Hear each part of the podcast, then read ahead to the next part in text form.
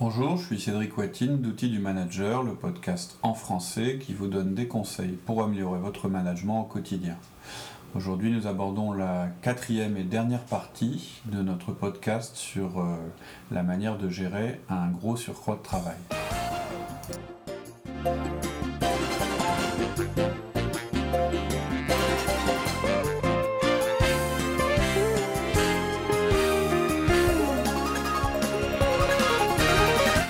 Bonjour Laurie. Bonjour Cédric. Donc on continue sur notre podcast sur euh, comment gérer euh, un surcroît de travail et plus largement... euh, C'est l'opportunité de projet, on va, Voilà, on va changer le à titre. comment gérer le changement, comment embrasser votre carrière, comment faire pour être un leader plutôt qu'un manager.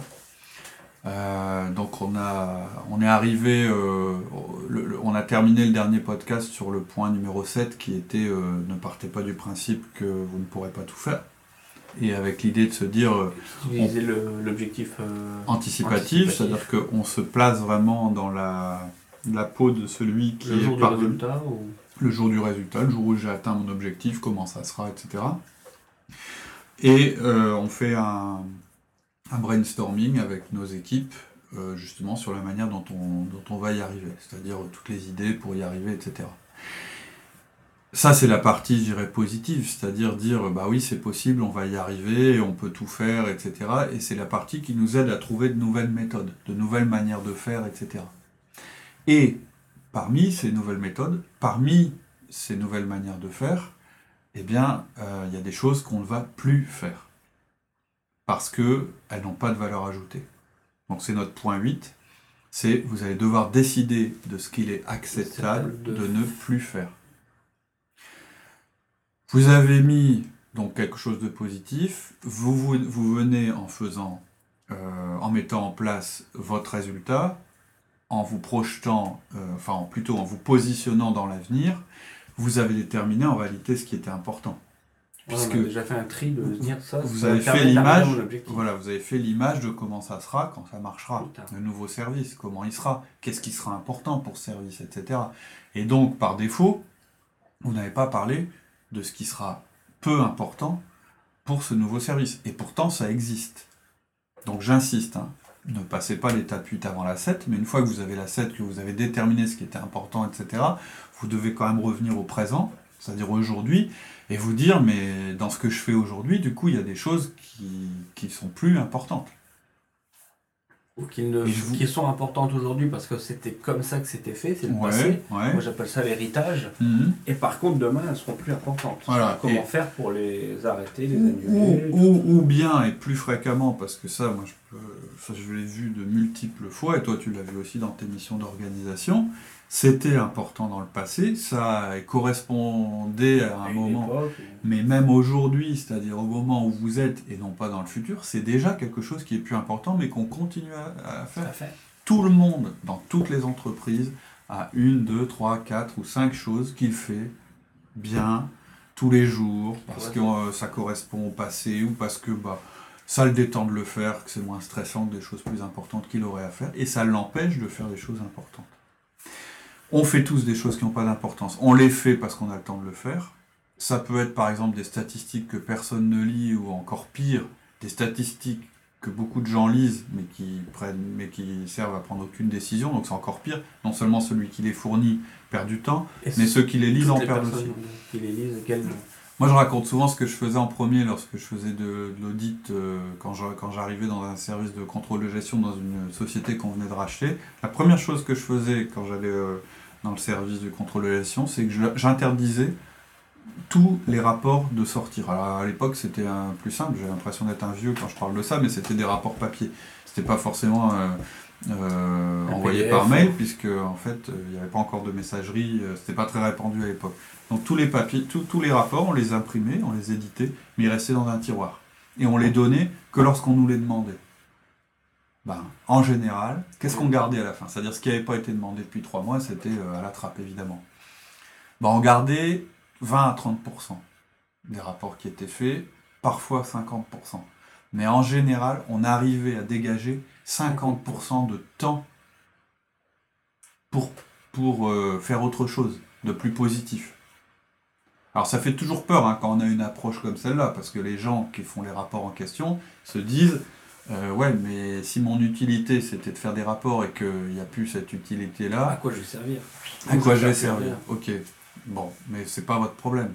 C'est votre problème, c'est que vous, vous avez un surcroît de travail et que donc les gens qui sont là, c'est-à-dire ceux qui sont encore là, vous devez leur dégager du temps pour qu'ils puissent faire des choses. On n'est pas dans le même contexte. Et bien sûr, vous devez faire cette analyse auprès de vos collaborateurs. C'est vous qui prendrez la responsabilité que ça ne soit plus fait. C'est pas eux. hein. Si quelqu'un doit avoir des problèmes à cause de ça, c'est vous. D'accord. Mais on risque quand même de faire des mécontents? C'est là le risque. hein. La dernière fois, je disais, euh, vous allez devoir prendre un risque. Ouais. Mais euh, voilà la nouvelle, quand on est manager, on prend des risques. Donc ça veut dire que, effectivement, euh, forcément, dans les, dans les choses que vous allez décider de plus faire, ça va générer du, du mécontentement. Forcément. Vous, êtes, vous allez devoir En vous interne et en externe. en interne, en externe, euh, peu importe. C'est-à-dire que la question cruciale que vous allez devoir vous poser, c'est est-ce que vous préférez avoir des problèmes avec votre hiérarchie ou vos clients, etc. Parce que vous arrêtez de faire des choses peu importantes ou parce que vous ne faites pas la mission qu'on vous a confiée? C'est un choix. Je reviens à ce que je disais au début, c'est pour ça. hein, euh, quand je vous dis un cadre, quand il arrive le matin, il, va, il sait qu'il y a plus de travail euh, dans la journée, de disponible, je dirais, ou de faisable, que ce qu'il est physiquement capable de faire. Donc sa question, ça va être de se dire, qu'est-ce que je peux ne pas faire sans avoir d'ennui, ou sans créer d'ennui pour l'entreprise? C'est pas individuel hein, ce que je dis, c'est Ouais. simplement. Donc il, il juge en permanence. Son rôle, contrairement à quelqu'un ben, qui travaille à la mission ou quelqu'un qui a un boulot répétitif, c'est en permanence d'arbitrer entre ce qui est important et pas important, et de ne pas faire ce qui n'est pas important. C'est-à-dire c'est sa capacité à dire non plus que sa capacité à dire oui. Et euh, forcément, ben, vous allez vous tromper, parce que vous allez prendre un risque sur euh, une chose que vous aurez mal mesurée, et on va vous dire, mais attends, euh, ça va pas, non Ok. Est-ce qu'on peut dire par exemple, euh, bah ça temporairement, ok, euh, on l'arrête, on le reprendra plus tard. Vous pouvez le dire. Moi, ce que je vous conseille, Ça fait pas avancer, bah si, parce que ça dépend. ou ça rassure la personne en face. Quand vous avez une nouvelle chose à faire, ouais voilà, alors il y a deux choses. La première chose, c'est que vous pouvez toujours le dire et ensuite pas le faire. Ok, j'arrête ça pendant deux mois, là j'ai plus le temps, je promets que dans deux mois je le refais. À mon avis, dans 50, si vous avez bien fait votre choix, hein, 50% du temps, on démarre jamais. dans 50% du temps, ça redémarrera jamais. C'est-à-dire que la personne se sera arrangée autrement, ou elle aura plus besoin de ce que vous vous dit avant, ou etc. etc. Mais, mais première chose, donc, première chose, vous pouvez toujours le dire. Puis dans deux mois, vous verrez bien si la personne euh, continue à le demander. Deuxième euh, chose, effectivement, euh, ça peut être temporaire, parce que on vous donne un surcroît de, de- de travail. Dans un premier temps, vous allez être obligé de le prendre et de le faire un peu de manière un petit peu désorganisée. Et d'ailleurs, on va en parler, hein, de ce- cette frénésie qui risque d'arriver, qui ne vous laisse pas le temps de changer les choses. Donc ça, ça, ça peut vouloir dire, bah écoute, euh, on a un exemple chez nous, je vais le prendre parce qu'il est assez explicite. Tu es responsable d'exploitation de deux activités euh, aujourd'hui, alors qu'avant tu étais responsable d'une seule des deux activités. Lorsque ça est arrivé et que je t'ai demandé de prendre en charge les deux, tu as démarré en déléguant, etc., en changeant l'organisation, en améliorant des choses. Mais tu as aussi dit, bon écoutez, pendant six mois, cette chose-là, cette chose-là, cette cho- cette chose-là, je parle du support technique Ouais. sur le terrain euh, par rapport aux commerciaux, je les mets en suspens. On peut vivre sans le faire, on va s'arranger autrement, et dans six mois on reprendra. Là c'est quelque chose qu'on devra certainement reprendre parce que c'est vraiment indispensable pour notre développement, ça. mais ça t'aménage du temps pour optimiser ce que tu viens d'avoir, qui prendra moins de temps, et voilà, et en permanence, de toute façon le rôle d'un cadre, le rôle d'un manager, c'est d'arbitrer entre ce qui peut faire tout de suite, différer, l'urgence de quelque chose, etc. C'est euh, ultra important. Et si jamais même il y a un problème parce que vous avez arrêté quelque chose que vous n'auriez pas dû arrêter, c'est positif quand même parce que vous aurez au moins discuté de cette chose-là, vous aurez re- révisé votre jugement sur cette chose-là. Peut-être que vous pensiez bah, que c'était pas si important, puis en discutant vous dites ah oui, bah, ok ça vous aura appris quelque chose. On vous reprochera toujours d'avoir pris une mauvaise décision au milieu de 10 décisions, de 10 bonnes décisions que vous avez prises, que de jamais prendre des décisions. Et là, la nouvelle, c'est que on est bien en train de parler euh, d'un surcroît de travail qui est, euh, je dirais, primordial pour l'entreprise. hein. On n'est pas en train. Tout le sujet de ce podcast, c'est pas on me confie, euh, je dirais, un petit truc à faire en plus euh, que j'aurai le temps de faire en 5 minutes. C'est vraiment, on me. Le, le- le- le- le- le surcroît de travail qu'on me donne, il est énorme. C'est des nouvelles responsabilités, c'est de nouvelles choses où on m'a divisé les gens par deux, etc. On parle de ce genre de changements qui vont être de plus en plus fréquents. Et donc, il y a forcément un petit peu de casse. Il faut partir du principe qu'il y aura un peu de casse. en aura de toute façon. Mais comme, comme je disais tout à l'heure, il faut partir du principe que vous pourrez tout faire au départ. Ensuite, vous allez vous rendre compte que vous ne pourrez pas tout faire et que ce n'est pas forcément un mal. Et là, il faut avoir fixé son objectif anticipatif. Tout à fait. On parlait aussi également euh, de mesurer davantage. Ouais, c'est un point qu'on oublie sou- souvent. Euh, mesurez ce que vous faites. Parce que souvent on se dit, mais attends, si en plus il faut que je mesure ce que je fais, j'ai pas le temps. On ne peut améliorer que ce que l'on peut mesurer. Voilà, c'est un autre truc qu'on entend tout le temps, mais qui est vrai. D'ailleurs, c'est pour ça qu'on l'entend tout le temps. L'objectif, ça doit pas être, faut que je me sorte, euh, faut, faut- faut que cette journée se passe bien. Et la, et la journée d'après, faut à nouveau que ça se passe bien. Et celle d'après, faut, ça peut pas être ça. Vous pouvez pas vous permettre de prendre la mauvaise direction pendant plusieurs semaines. Donc, vous allez devoir mesurer trois choses. Il y en a que trois à mesurer, même si c'est compliqué. La première chose, c'est que vous avancez tous les jours sur ce nouveau projet. Quelle que soit la direction, déjà, que vous avancez. C'est-à-dire que tous les jours, il y a quelque chose qui se passe, Qui, qui vous qui, qui, qui nous rapproche de l'objectif. Euh, ça c'est le deuxième point. La première chose, c'est qu'il se passe quelque chose. En mouvement. Voilà. Deuxième chose que vous allez mesurer, c'est que ça se passe dans la bonne direction. Ça vous rapproche de votre but. Donc, je sais pas, moi, nous, on a, une, méthode, enfin, nous, on a une méthode bête, on a une liste de tâches avec des responsabilités, et d'une semaine sur l'autre, bah, il faut que chaque chose ait avancé. Et vous, personnellement, vous devez avoir comme objectif que chaque jour, une chose avance. Et ensuite, dans la bonne direction. Pour pouvoir corriger. C'est pour ça que vous mesurez, c'est pour pouvoir corriger. C'est pour, pour pouvoir à la fois vous motiver, puis pour pouvoir corriger quand vous partez dans la bonne direction, que ça ne marche pas. Et la troisième chose, c'est que vos données de base importantes restent bonnes et sous contrôle. Qu'est-ce que ça veut dire? Ça veut dire qu'il ne faut pas perdre de vue l'objectif général de l'entreprise. C'est-à-dire que si euh, effectivement on vous confie n'importe quoi, un nouveau service, il faut tout d'un coup vendre les gammes A et B alors qu'avant vous, vendez, vous vendiez que les C, il faut quand même contrôler que les C se vendent toujours bien, dans des niveaux acceptables que vous avez déterminés auparavant.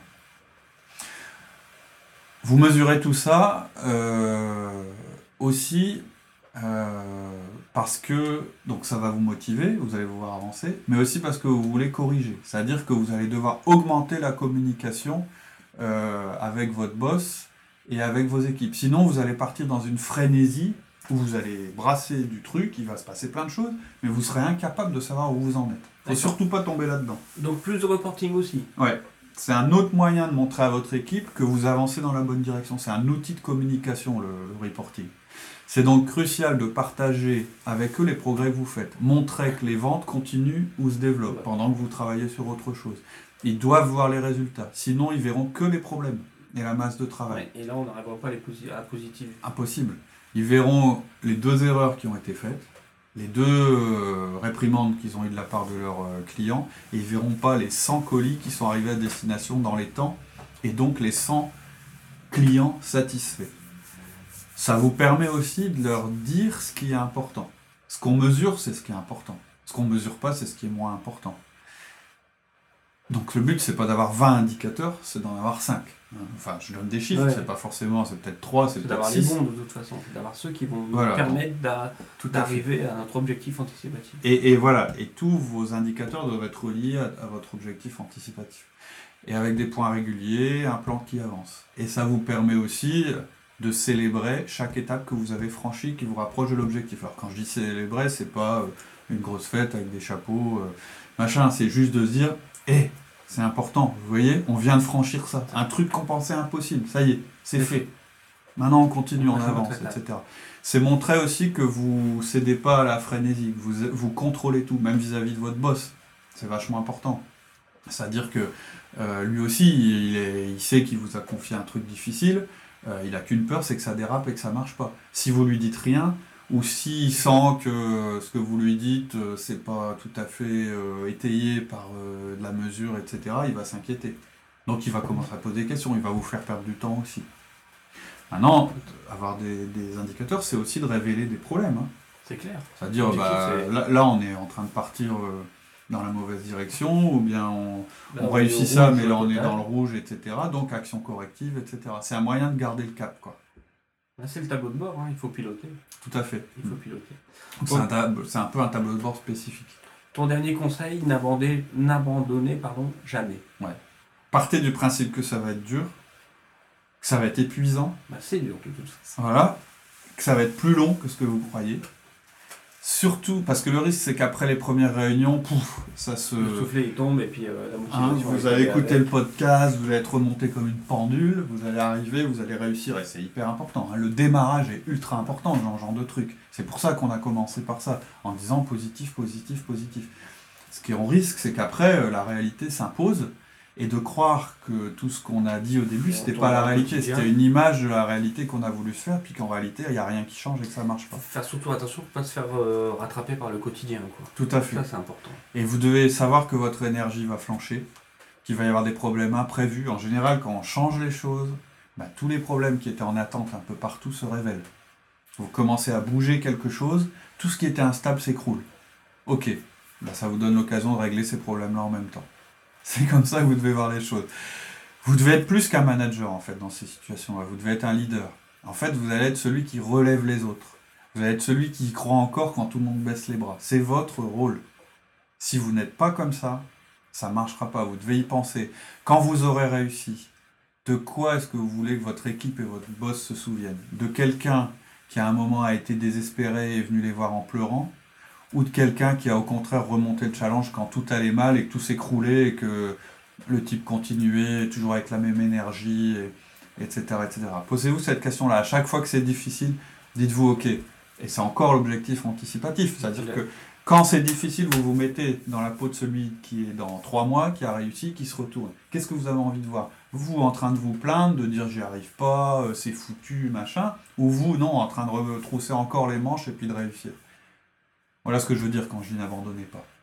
Une autre chose que je vais rajouter euh, aussi, un truc hyper important, euh, continuez-vous un à un, même quand c'est difficile, Ça, c'est important. même quand vous n'avez plus le temps. C'est une des choses qu'il ne faut pas arrêter. Voilà. Moi, je peux en parler à titre d'expérience. Je l'ai arrêté pendant un mois, deux mois, Hmm. parce que j'étais vraiment débordé, débordé. Et on s'aperçoit qu'au contraire, l'équipe part. Hmm. Et au contraire, le, pourtant, si j'avais gardé mes 1 à 1, c'était l'outil qui permettait, qui permet de déléguer encore plus et de vous soutenir. Quoi. Hmm. De soutenir votre équipe, mais aussi vous-même. Hmm. Parce que vous continuez à, à piloter. Quand vous arrêtez les 1 à 1, vous ne pilotez plus. Non. Et puis c'est là que les gens ont le plus besoin. Voilà. C'est là qu'ils ont besoin qu'on les rassure, c'est là qu'ils ont besoin euh, de voir que leur patron, est, leur chef est toujours positif, euh, de se dire, de voir où on va, de pouvoir poser des C'est questions. etc. difficile. Hein, de- Sinon, le je parlais du négativisme, il, s'installe à tous les coups. Il arrive là. Exactement. Et encore plus quand il y a des nouveaux qui arrivent dans l'équipe. Tout à fait, ah oui, absolument. Encore plus. Là, attention négatif. Ouais. Donc voilà, je reprends les 11 principes euh, rapidement pour euh, récapituler. Premier principe, faites les bons choix. Ça veut dire en premier lieu de bien, comprendre les principes de la délégation en cascade. Deuxième principe, soyez positif immédiatement. Je crois que j'étais un peu lourd là-dessus, mais je pense que c'était nécessaire. Les gens vont commencer à se plaindre. Vous ne devez pas laisser ça se répandre. Troisième principe, ne vous plaignez pas, ne blâmez pas les autres non plus. Quatrième principe, ne vous lamentez pas avec vos collaborateurs. Cinquième principe, encore plus fort, ne tolérez aucune lamentation. Alors on a peut-être tendance à dire que c'est un moyen d'être proche de ses collaborateurs que de pleurer avec eux. Non.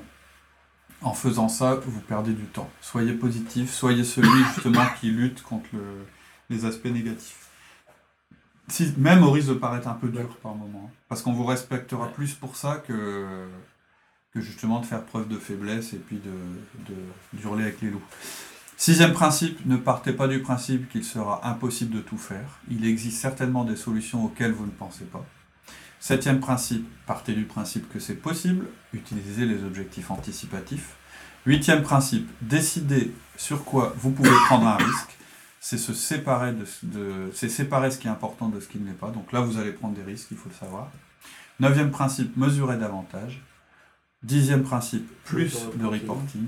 Onzième principe, ne cédez jamais. Douzième que je viens de rajouter, continuez-vous un à un, continuez votre management. C'est là qu'on en a le plus besoin. C'est au moment où on a moins le temps de le faire. Exactement.